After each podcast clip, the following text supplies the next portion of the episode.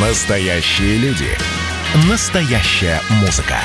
Настоящие новости. Радио «Комсомольская правда». Радио про настоящее. 97,2 FM.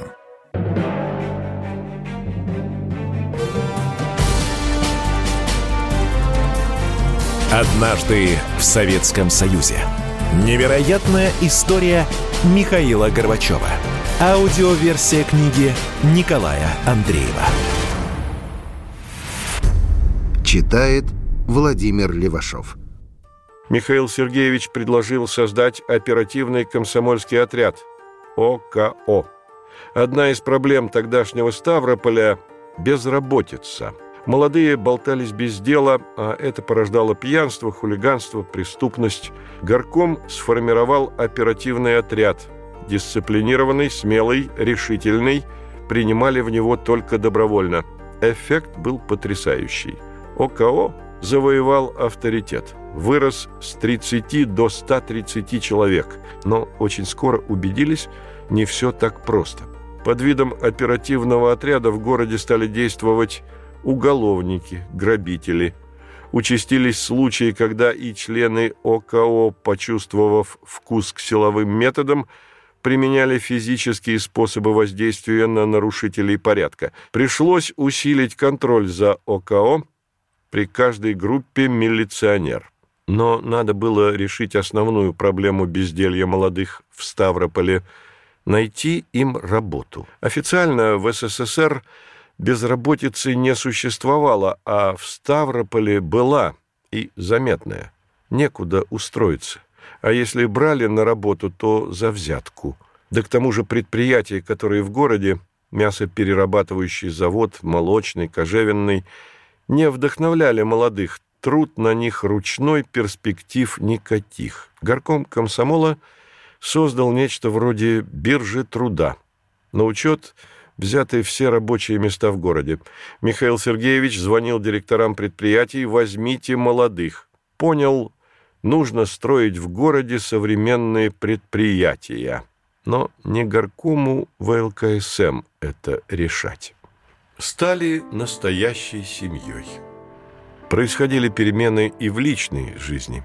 5 января 1957 года Раисе Максимовне исполнилось 25 лет, а 6 января родилась дочь Ирина. Дочь и радость, и переживания. Раиса Максимовна во время учебы в университете болела ревматизмом. Тогда она забеременела. Врачи сказали, нет гарантии, что выживет при родах. Сделали аборт. И спустя почти пять лет новая беременность – Врачи советовали не рожать. Но Михаил Сергеевич и Раиса Максимовна решились. И родилось счастье. Их трое. Начальник краевого управления КГБ Нордман запомнил Горбачевых такими. Семья была скромной, дочь Ирина – умная, красивая девочка, Раиса Максимовна – скромный преподаватель сельхозинститута – Жили они без излишеств, даже дачи обычного финского домика не имели. По выходным выезжали на природу, ходили пешком по 20 и более километров. Бражничать не любили, по праздникам собирались у друзей по очереди. А жили все там же, в съемной квартире. И все та же обуза быта топить печь, за водой к колонке на перекрестке, туалет понятно где – Магазинов поблизости нет, за любой мелочью иди в центр города. Получили жилье. Две комнаты в коммуналке, кроме них еще восемь семей. Кухня общая, водопровод и теплый туалет. Соседи из всех слоев общества. Газосварщик, отставной полковник, механик швейной фабрики, алкоголик, четыре женщины-одиночки. Было все – раздражение от тесноты, неустроенности, но при этом и искренняя взаимопомощь, коллективизм. Дружили, ссорились, выясняли отношения, мирились, вместе отмечали дни рождения, праздники. Женщины на кухне сплетничали, мужики вечерами стучали в домино. Михаил Сергеевич домино не любил. Жизнь у Горбачевых скудная. Донашивали вещи, приобретенные еще в студенческие годы. В Ставрополе Михаил Сергеевич и Раиса Максимовна стали семьей. Настоящей. Нет секретов друг от друга. У них вошло в привычку обсуждать вечером все, что произошло за день. Для Михаила Сергеевича было ценно мнение Раисы Максимовны по любому поводу. Ирина вспоминает о детстве. Родители вели себя сдержанно, без внешнего проявления любви. Но было вот что взаимопроникновение. Это когда папа приезжает с работы, и вся семья слушает про всех овец и про то, где что сгорело и куда он ездил и с кем говорил. Мама вернулась с кафедры, и начинается «такой студент, секой студент» и я про себя. Жили одной жизнью. Помню постоянную тишину в доме, все в книгах, и я параллельно родителям тоже. В четыре года начала читать. Специально никто не учил. Что-то спрашивала, какие-то буквы объясняли. У нас была огромная библиотека, и я как приковалась к ней в четыре года, так и читала беспрерывно безумное количество книг. Много позже ему зададут вопрос. «Михаил Сергеевич, а чувство любви всегда было сильное?» И он ответит «Всегда». Сначала была молодая страсть, потом добавились сотрудничество, дружба, когда мы друг другу могли сказать все. Мы оказались единомышленники во взглядах на жизнь. Раиса Максимовна очень чистоплотный человек и в личном, и в общем – она не может, например, чтобы больше трех дней кому-то долг не отдать. Я попросил приехать купить лекарства, она тут же, а деньги отдал? Человек даже в мелочах обязательный. Мы переехали со Ставрополья в Москву и расставляли библиотеку. Часть книг взяли, остальное раздали в школы. И вдруг я папку старую нахожу. А это старье зачем притащила? Она говорит, это самая важная папка – все квитанции, которые платила за свои заказы, когда ты стал секретарем, и хранила их поразительно. Раиса Максимовна подготовила диссертацию по социологии деревни. Сегодня почитаешь этот труд, утомляют бесконечные ссылки на Ленина, на партийные документы. Глубина исследования микроскопическая – собирала материал добросовестно, как и все, что она делала. С умилением принято вспоминать, что когда собирала материал для диссертации, исходила по грязи ставропольские деревни. Ну, а как же иначе? Так и должно быть. Много тогда пеклось подобных диссертаций, польза от которых, если и была, то только их автором, кандидат наук. В советские времена это звание было весомо. Странно, но ни у Михаила Сергеевича в воспоминаниях, ни у Раисы Максимовны в ее книге, я надеюсь, ни строчки о том, бывали ли они, когда жили в Ставрополе, в его родном селе Привольное. Оно ж не так и далеко от краевого центра. Близкий друг дома Горбачевых писатель Георгий Пряхин, описывая кабинет генерального секретаря, подробно останавливается на портрете его отца. О матери ни слова. И похоже, что карточки Марии Пантелеевны не было в кабинете, иначе бы наблюдательный писатель упомянул об этом. Невообразимый факт. Михаил Сергеевич не полетел в Привольное на 80-летие матери. Очень это все странно будто только отец существовал в его жизни. Хотя и такое скажет. Меня в отце всегда восхищало его отношение к матери. Нет, оно было не каким-то внешне броским, тем более изысканным, а наоборот, сдержанным, простым и теплым, не показным, а сердечным. Из любой поездки он всегда привозил ей подарки. Отец сразу принял близко Раю и всегда радовался встречам с ней – и уж очень его интересовали Райны занятия философией. По-моему, само слово «философия» производило на него магическое воздействие. Отец и мать были рады рождению внучки Ирины, и она не одно лето провела у них. Ирине нравилось ездить на двуколке по полям, косить сено, ночевать в степи. Михаил Сергеевич пишет в воспоминаниях, что отец привозил им в Ставрополь деревенские продукты. Отец и сын подолгу беседовали о сельских делах, о событиях в крае, в мире. Изредка по большим религиозным праздникам гостевала у них бабушка Василиса. В Привольном церкви не было. Жаловалась на здоровье, на невнимание к ней родных, сердилась, что не крестили дочь. Привязалась бабушка к Раисе Максимовне, правнучке Иринке, и каждый раз, отправляясь в церковь, ласково приговаривала «Помолюсь за всех троих, чтобы Бог простил вас, безбожников». Только через несколько лет Михаил Сергеевич и Раиса Максимовна узнали, что в каникулы, когда Иринку отвезли в Привольное, тайно от них крестили.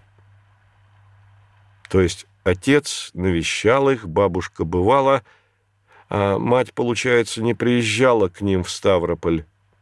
Единственное, что он упоминает в воспоминаниях о матери, это когда Раису Максимовну послали на переподготовку в Киев. Дочку отвезли на несколько месяцев к бабушке Марии в Привольное. Продолжение через несколько минут.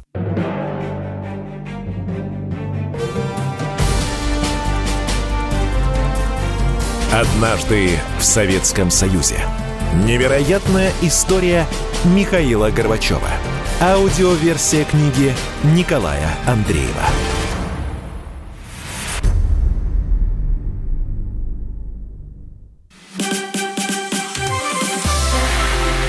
Это было начало. Это действительно история, которая будоражит. Так вся страна обалдела. И Россия родина слонов, она от океана до океана, да, и мы, мы всегда правы, мы никогда не сдаемся. И самое главное, что же будет дальше? Комсомольская правда. Это радио.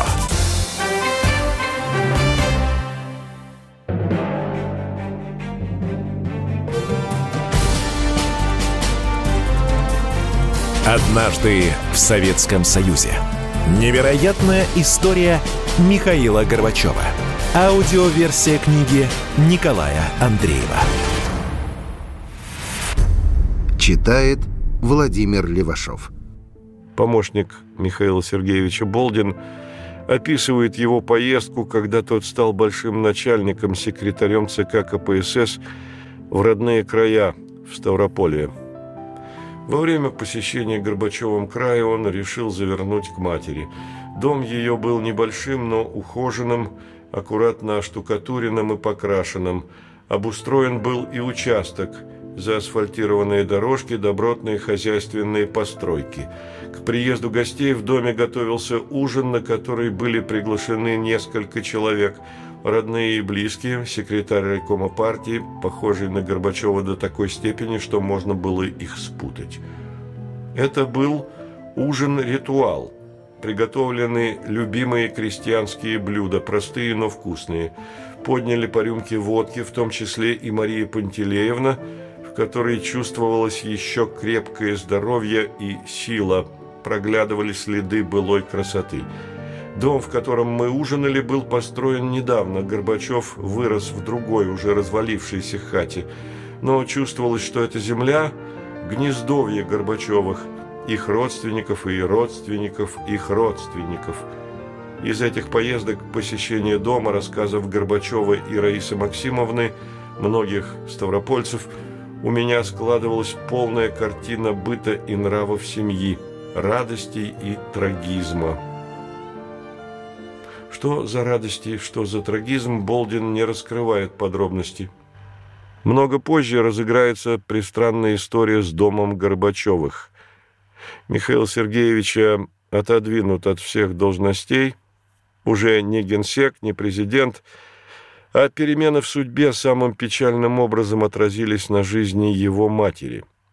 Местные власти перестали проявлять прежнюю заботу о Марии Пантелеевне – к сыну она ехать не желала. Отношения ее с Раисой Максимовной были напряженные и неприязненные. В конце 80-х годов Мария Пантелеевна серьезно заболела, но отказалась лечиться в Москве, не терпела невестку. А потом вообще невиданное.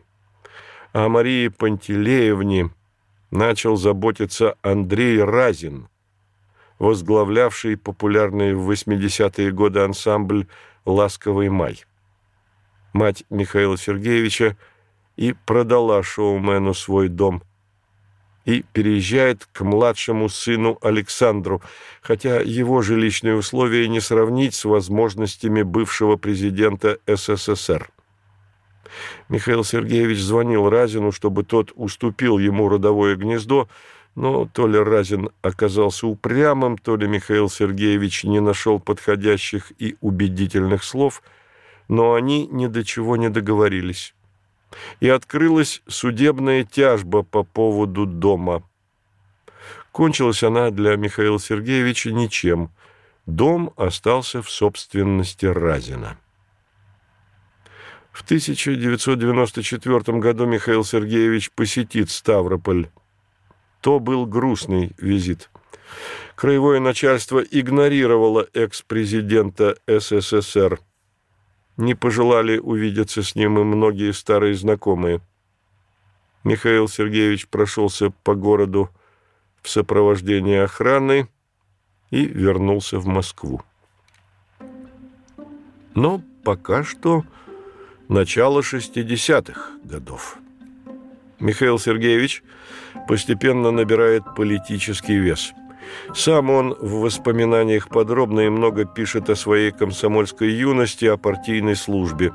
Его избирают вторым секретарем крайкома комсомола, но комсомольская деятельность стала ему надоедать. Тесны ему рамки комсомола. Михаил Сергеевич не знал, что его судьба могла круто измениться и измениться в нежелательную для него сторону. В 1966 году в Ставрополе освободилась должность руководителя Краевого комитета КГБ.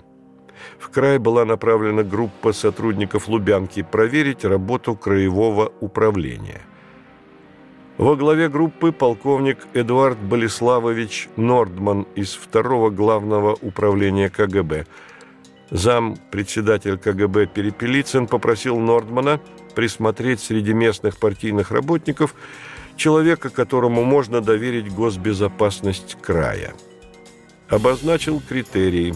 Молодой, возраст не больше 35, образование, разумеется, высшее, должен иметь опыт партийной работы. У Нордмана в Ставрополе друзья по партизанской молодости – вместе били немцев в Белоруссии. Один из них, секретарь крайкома КПСС по кадрам Лыжин, посоветовал «Лучшей кандидатуры, чем Горбачев, тебе не найти». Михаил Сергеевич на тот момент первый секретарь Ставропольского горкома партии. О нем и доложил Нордман Перепелицыну. Тому кандидат сходу понравился то, что надо – с этой кандидатурой и пошел к председателю КГБ Семичастному. Он отверг предложение сразу и категорически не подходит. Почему председатель КГБ отверг предложенную кандидатуру, узнать невозможно. По линии КГБ мог бы Михаил Сергеевич выстроить политическую карьеру, тому пример Андропов но вряд ли ему удалось бы через это ведомство пробиться на самый верх. Начальник краевого управления обречен остаться в органах госбезопасности. Андропов, учтем, начинал дипломатом. Но все эти приключения впереди. А пока что Михаил Сергеевич творит карьеру. Без инструкций и трава не вырастет. Весной 1958 года Михаила Сергеевича избрали делегатом на 13-й съезд ВЛКСМ. Первый секретарь горкома комсомола – обязательный участник такого мероприятия. Ожидал ли он, что после съезда его ждет новая ступенька карьеры? Вряд ли, но произошло. Первый секретарь крайкома комсомола – Виктор Мироненко был избран членом бюро ЦК ВЛКСМ. Местом его работы стала Москва. В крайкоме произошла передвижка. Второй секретарь Николай Махотенко стал первым, Михаил Сергеевич на его место. Все логично. Как логично и следующая рокировка. Махотенко в марте 1961 года становится партийным работником, назначен первым секретарем изобильнинского райкома КПСС, Михаил Сергеевич занял его место первый секретарь крайкома ВЛКСМ. Ему 30 лет. Нормальный возраст для такой должности. Что изменилось в его жизни? Да ничего не изменилось. Разве что теперь он мог в любое время пользоваться машиной. Положено по статусу. Жизнь у первого секретаря не сладкая. Одна пропагандистская кампания следовала за другой. Часть из них была связана с шефством ВЛКСМ над отраслями производства. Шефствовали над стройками большой химии. Хрущев провозгласил химизацию советской экономики. Шествовали над животноводством, овцеводством, птицеводством, кролиководством. Кукуруза любимица Никиты Сергеевича стало быть ей повышенное внимание. Сахарная свекла, сады, виноградники – тоже комсомольское шефство. А что значит шефство комсомола? Простое. Поставку рабочих рук.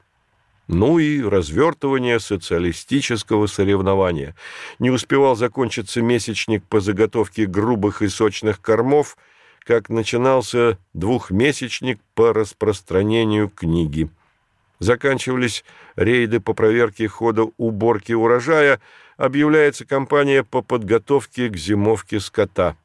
Мало все это провести, надо еще и отчитаться, да так отчитаться, чтобы бумага получалась красивой, звонкой. Сверху из ЦК ВЛКСМ густыми стаями летят на стол первого секретаря постановления, указания, методички, разъяснения, рекомендации. Пишет Михаил Сергеевич. Складывалось впечатление, что там наверху твердо убеждены, без их инструкций и трава не вырастет, и корова не отелится, а экономика вообще может функционировать лишь в режиме мобилизационной модели, напрочь лишена способности к саморазвитию – хотя я, конечно, понимал, что комсомол – это часть системы. Не думаю, что Михаил Сергеевич тогда задумывался о мобилизационной модели и комсомоле как части системы. Он же сам этим занимался, мобилизацией, и был один из моторов этой системы. Действовал точно так же, как верха, спускал постановления, указания, методички вниз, в райкомы и горкомы, а те еще ниже, в первичные организации. Продолжение через несколько минут.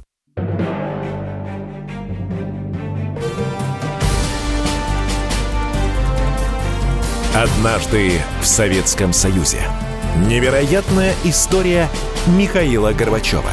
Аудиоверсия книги Николая Андреева.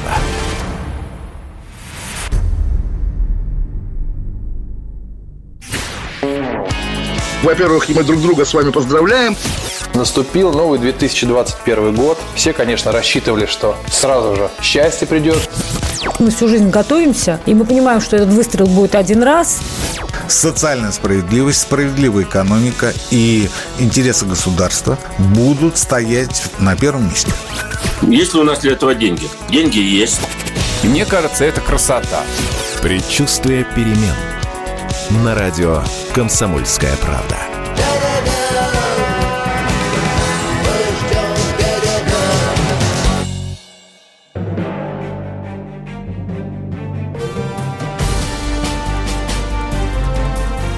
Однажды в Советском Союзе. Невероятная история Михаила Горбачева. Аудиоверсия книги Николая Андреева. Читает Владимир Левашов. Запомнился Михаил Сергеевич тогда блюстителем моральных устоев. Ему доложили, Корреспондентка краевой комсомольской газеты «Молодой ленинец» и инструктор крайкома занимались любовью прямо на рабочем столе. Приказал выгнать с работы и его, и ее. Михаил Сергеевич обладал искусством завораживать своей речью. Местный газетчик Борис Кучмаев вспоминает. Доклады Горбачев делал мастерски захватывал и отпускал. Закручивал еще сильнее и снова сбавлял обороты. Устраивал своего рода контрастные ванны, от которых человек чувствует себя бодрее. А вот читать его доклады было не очень, пустые. Поэтому в газете мы старались давать их в изложении. Живой Михаил Сергеевич на трибуне был куда интереснее. Если вчитаться в тексты его выступлений, они посконные, дешевые. Где же энергия комсомольцев? Где пробивная их способность? Я думаю, в такой обстановке, когда есть много трудностей и в проведении зимовки, и в проведении окота, надо идти комсомольцам в овцеводство и брать в свои руки все дело. Ну, как это, брать дело в свои руки? Крайком комсомола направлял молодых поднимать овцеводство. Но первый секретарь Кулаков не поддержал эту инициативу, обрушился с сокрушительной критикой. В отчетном докладе было сказано, что за два года в овцеводство было направлено 18 тысяч юношей и девушек. Но на самом деле за это же время уволилось с ферм 16 тысяч молодых людей – Главная причина текучести кадров, товарищ Горбачев, в бездумном отношении крайкома комсомола к созданию элементарных культурно-бытовых условий для работающей молодежи, запущенность массово-политической работы на фермах. Тоже тарабарщина. Как будто если закрутить во всю мощь массово-политическую говорильню, то и овцы повеселеют, и яйценоскость кур возрастет. Новая должность вывела Михаила Сергеевича на новый круг общения. Первый секретарь крайкома комсомола входит в региональное политическое руководство. Это секретари крайкома партии, руководители краевого совета, КГБ, милиции. Ведущий, разумеется, первый секретарь крайкома КПСС. До того, как Михаил Сергеевич сам занял кресло первого, при нем сменилось четверо. Лебедев, Беляев, Кулаков, Ефремов. Каждый по-своему уникум. Начинал Михаил Сергеевич комсомольскую карьеру при Иване Кононовиче Лебедеве. Человек необузданной энергии мог заставить работать и мертвого. Но спроси его, зачем, ради чего, Иван Кононович затруднился бы ответить. Он безостановочно мотался по краю, устраивал разносы, матерился, каждого встречного грозил гнать в шею. Культура ниже плинтуса университетов ведь не кончали. Оттого необузданное хамство, мат-перемат, удары кулаком по столу, пьянство. Во время поездок по своим владениям от Ефремова в крайком потоком телефонограммы, а там весь аппарат наготове. Молниеносно писались решения, объявлялись выговоры, сочинялись телеграммы с требованием поднять организованность и усилить партийный контроль.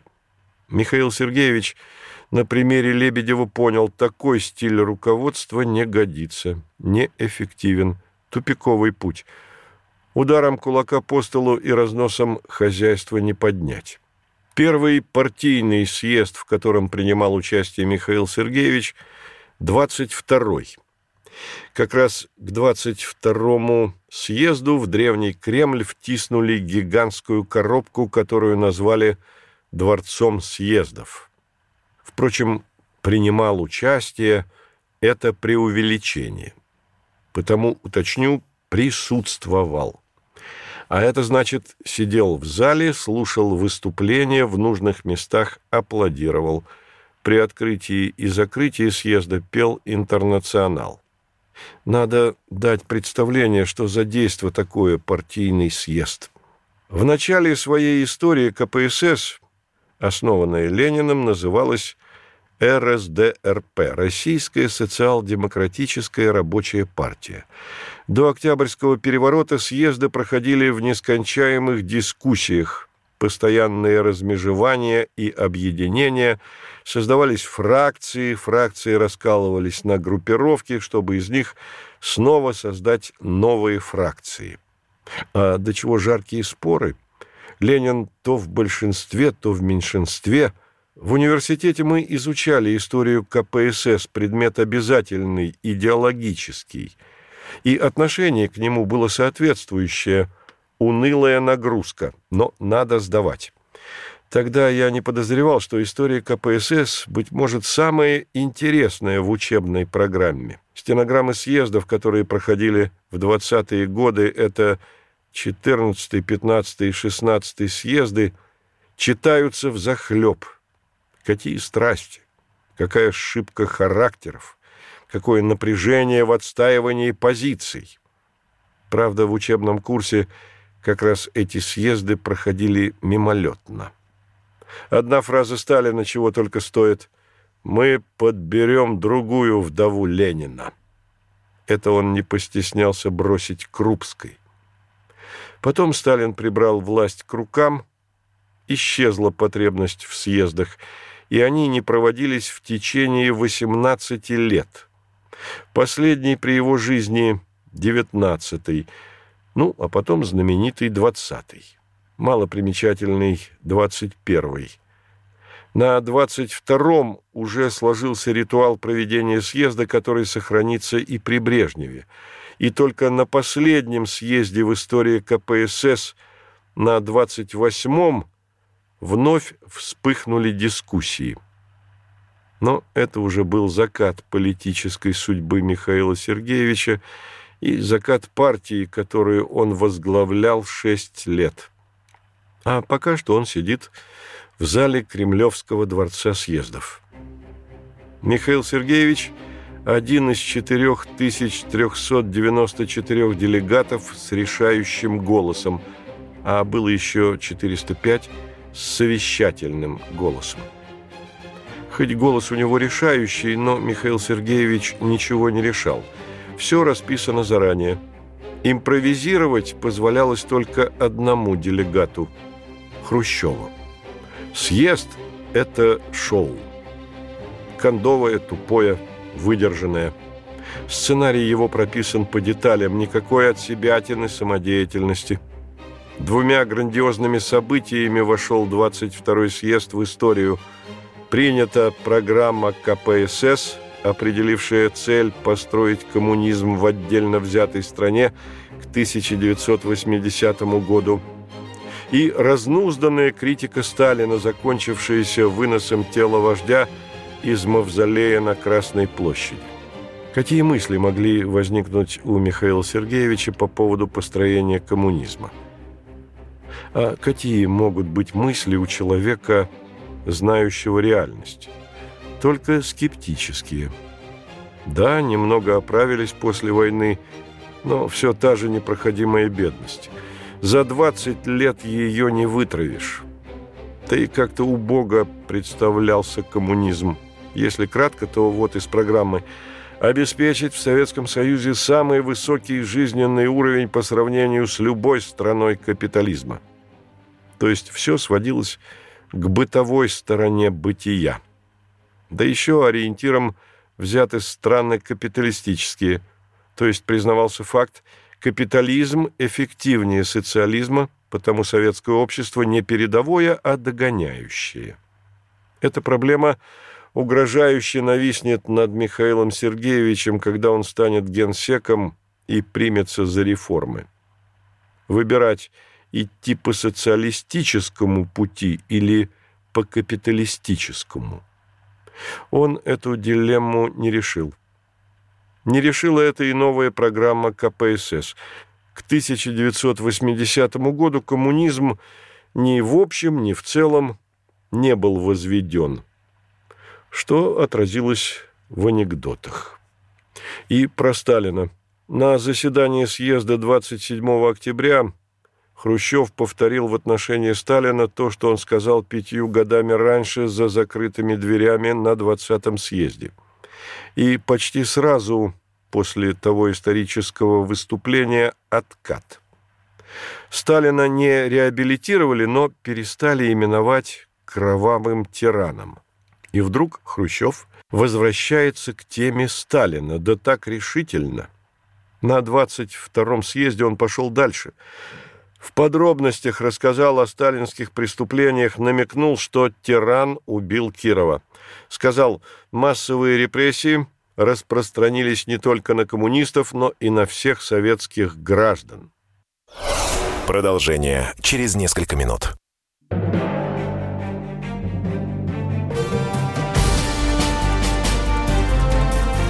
Однажды в Советском Союзе. Невероятная история Михаила Горбачева. Аудиоверсия книги Николая Андреева.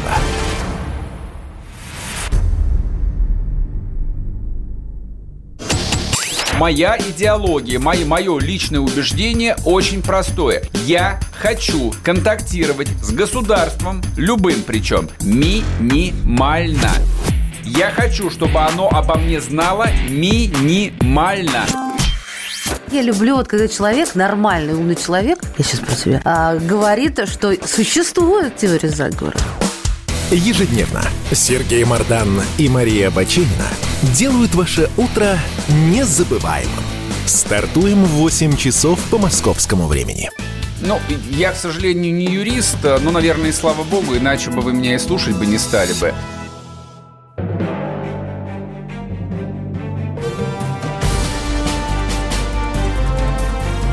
Однажды в Советском Союзе. Невероятная история Михаила Горбачева. Аудиоверсия книги Николая Андреева. Читает Владимир Левашов. 30 октября съезд принимает феноменальное решение – вынести тело Сталина из мавзолея.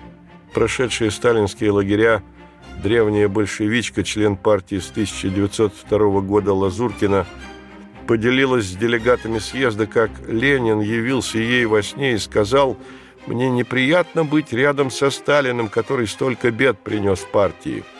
Ну, раз пожелание Ильича, то надо его выполнить. Съезд единогласно принимает постановление вынести из мавзолея саркофаг – с телом Сталина и захоронить его у Кремлевской стены. Ленин остался в мавзолейном одиночестве. Михаил Сергеевич в зале слушает, запоминает. Он мог попросить слова, но чисто теоретически. И уже совсем запредельно теоретически это слово ему дали бы. А что он сказал бы? Добери любое выступление, все они по одному шаблону с трибуны словословия в адрес Хрущева. Делегаты соревновались в восхвалении и превознесении первого секретаря. И какие только эпитеты не ласкали ухо Никиты Сергеевича, какие только героические его образы не лепились, выдающийся ленинец, знаток глубинных процессов жизни, страстный борец за мир, глубокий мыслитель. Никита Сергеевич выслушивал словословие с явным любопытством, а что еще лесного изобретут ораторы. Вернулся Михаил Сергеевич в Ставрополь. Застал картину. Огромный памятник Сталину снимали глубокой ночью. Собралась толпа, настроенная явно неодобрительно, но обошлось без эксцессов. Скульптуру увезли в неизвестном направлении, а проспект Сталина – переименовали в проспект Маркса. По всей стране сносили памятники Сталина. Наименование населенных пунктов, в которых было его имя Сталинири, Сталинск, Сталиногорск, Сталинабад и тому подобное, поменяли. Исчезли таблички с названиями улиц. Улица Сталина, проспект Сталина. Это было круто. Хотя вот сейчас я жалею, что снесли эти памятники. В них была своя историческая эстетика, как сейчас в памятниках Ленина. Они, в общем-то, никому не мешают, не раздражают. Да и не в памятниках дело. Это как сброс колоколов в начале 30-х годов. Разрушение храмов. Драма утописта. Михаил Сергеевич присматривался к Хрущеву. Впервые увидел его в 1958 году. Никита Сергеевич приехал вручать краю орден Ленина. Хрущев понравился Михаилу Сергеевичу. Открытый искренний охотник пошутить, хотя юмор его шуток не всегда доходил до окружающих, но они на всякий случай заливались хохотом. Он пытался быть своим для простого народа и строгим для руководителей. В советское время руководитель страны определял стиль управления, манеру поведения на всех ступеньках иерархии власти. Особенно это касалось Сталина, его копировали все начальники. Копировали, начиная с одежды, знаменитый покрой сталинского кителя и заканчивая жесткостью, беспрекословностью. Хрущев в меньшей степени, но тоже определял стиль поведения – простецкостью поведения, незамысловатостью поступков, искренностью в речах, что некоторым исследователям позволяет причислить его к дурачкам. А Хрущев был глубоким мыслящим политиком. Если почитать протоколы заседаний Президиума ЦК КПСС с 1954 по 1964 год, то в них обнаруживаешь массу глубоких его размышлений. Вот почитайте. Буржуазная конституция, пожалуй, более демократично построена, чем наша. Больше двух созывов президент не может быть, если буржуа и капиталисты не боятся, что их устои будут подорваны, когда после двух сроков выбранный президент меняется, так почему мы должны бояться? Что же мы не уверены в своей системе или меньше уверены, чем эти буржуа и капиталисты, помещики? Эти вопросы задавал Хрущев на заседании Президиума ЦК КПСС, на котором обсуждался проект программы КПСС о построении коммунизма к 1980 году. И далее Хрущев развивает мысль. «Мы что, самые гениальные?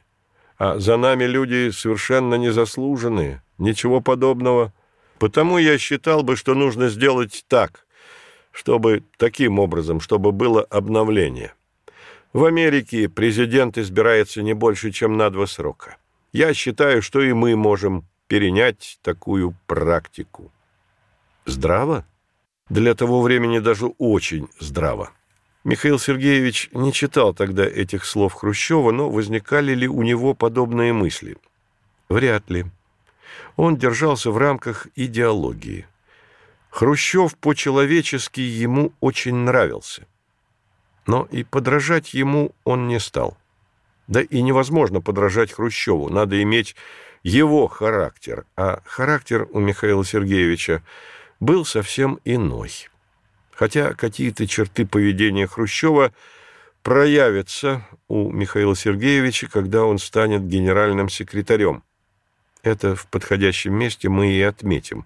Пока что остановимся на выводе Михаила Сергеевича. Главная особенность хрущевского периода заключалась в том, что Никита Сергеевич хотел заставить работать систему, применяя ее же методы – то же самое можно сказать и о Михаиле Сергеевиче, но уже в его генсековскую пору. Сейчас образ Хрущева подается карикатурно. Что ж, признаем, оснований для этого он дал немало. Дури наворотил несметно, глупости наговорил, особенно в последние годы правления.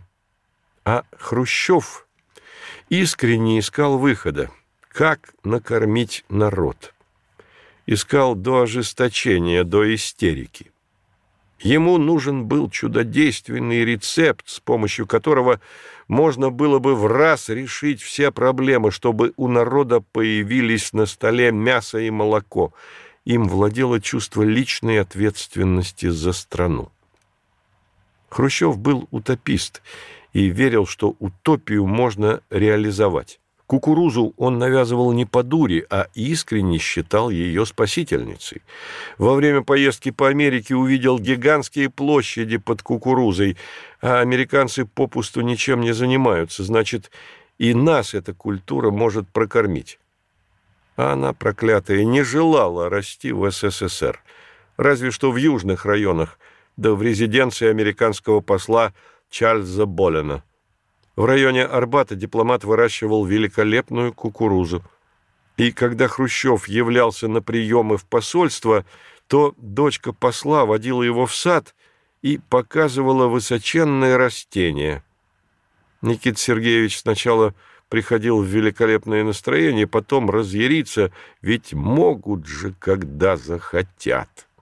Многие тогда подыгрывали Хрущеву в его безумной погоне за чудом. Писатель Александр Волков рассказал такую историю. Ученые Алтайского института сельского хозяйства давали рекомендации сеять кукурузу и бобы вместо трав. Для тех краев это бессмысленно и самоубийственно. Не возревают они там. Хрущев, как прослышал, что алтайские научные умы поддерживают его любимцев, кукурузу и бобы, так специально приехал в институт, собрал коллектив. Он вышел не на трибуну, а просто сел за стол и начал говорить примерно так. «Как же вы меня обрадовали, что приблизились к земле и занялись по-настоящему кукурузой и бобами!» Ему искренне хотелось верить, что все замечательно, что вот-вот кукуруза насытит народ. Как заметил Анастас Иванович Микоян, Хрущев исчерпал все организационные меры, а мужик все не работал. Мужик не работал и не хотел работать. Вот что главное. Никита Сергеевич мог рвать и метать, когда хотел кого-то изничтожить, но и всей душой располагался к тому, кто, как представлялось в его разгоряченном мозгу, мог принести чудо. При Хрущеве случилось многое, что перевернуло и советское общество, и мир – Страна обрела ядерное оружие, ракеты. Да, разработки начались еще при Сталине, но Хрущев превратил страну в ядерно-ракетную державу. Про реабилитацию незаконно осужденных известно. Про освобождение колхозников тоже. Хрущев до всего доходил, до любой бытовой мелочи. Увидел в Америке столовые самообслуживания, заставил внедрить в Советском Союзе. Резкое развитие химической промышленности в стране – это его заслуга. И как он радовался, когда появлялись товары для народа. Но и претензии к Хрущеву велики. Шараханье во внутренней и внешней политике, поссорился с Китаем.